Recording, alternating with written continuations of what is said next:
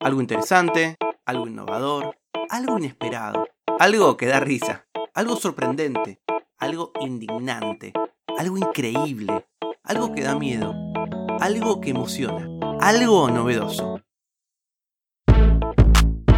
Algo que no sabías. Con Tomás Balmaceda. La última lista roja de especies amenazadas de la Unión Internacional para la Conservación de la Naturaleza indica que 1.481 especies de aves están en peligro de extinción y 223 de ellas están clasificadas en peligro crítico, que es la categoría de mayor riesgo.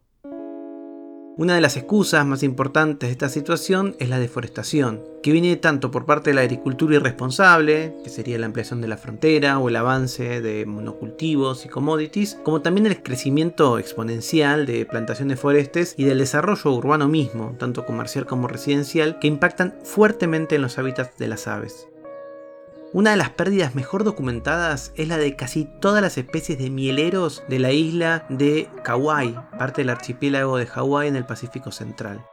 El nombre científico de los mieleros es Cianerpes y son un género de ave paseriformes pertenecientes a la familia de los Trapuidae, esto lo saqué de Wikipedia, que agrupa a cuatro especies nativas de América tropical, donde se distribuyen desde el sur de México por América Central, todo el sur, hasta el oeste de Bolivia y el sur de la Amazonia brasileña.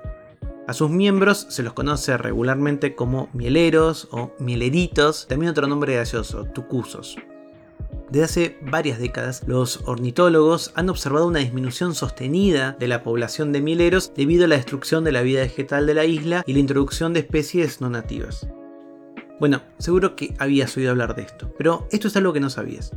Mi amigo Francisco, que es naturalista, autor de una guía de aves de la provincia de Buenos Aires, contó que en 2015 el artista medioambiental danés Jacob Kutz-Stisen se obsesionó con el Kawaii OO, un ave de la familia de los mieleros pequeños que fue visto por última vez en Hawái en 1987.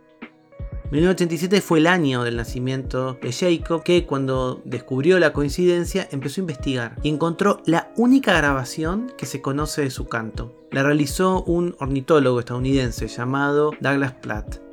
En 2009 alguien la subió a YouTube y desde entonces tiene más de un millón y medio de reproducciones. Esto escribió Jacob. El año en que nací, un pájaro se extinguió. En 1987, en los bosques pantanosos de la meseta Alakai de Hawái, el último pájaro kawaii o vivo movió su órgano vocal, remodelando y expulsando aire de su pico abierto, evocando una serie de ondas de sonido poderosas y rítmicas que se escucharon a kilómetros de distancia. Mientras la canción viajaba a través del aire húmedo y neblinoso, rebotando en los arbustos tropicales y en los árboles bajos y densos, alguien capturó sus ondas reverberantes en su micrófono, creando un duplicado de la canción del pájaro ahora extinto. Obvio que te estás recontra preguntando cómo es el canto del kawaii o o. Mirá, se escucha así.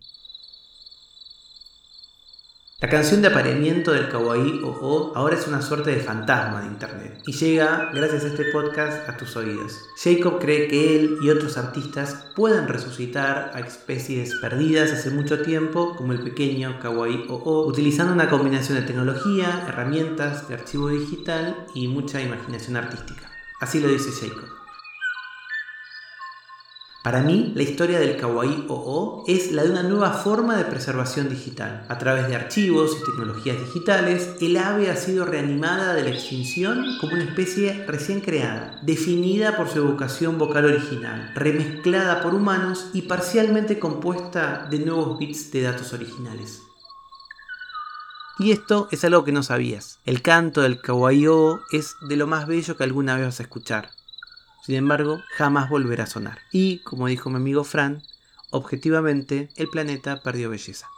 Pueden seguirlo a Francisco en su cuenta de Twitter, arroba franalberja, con B corta y J, arroba franalberja.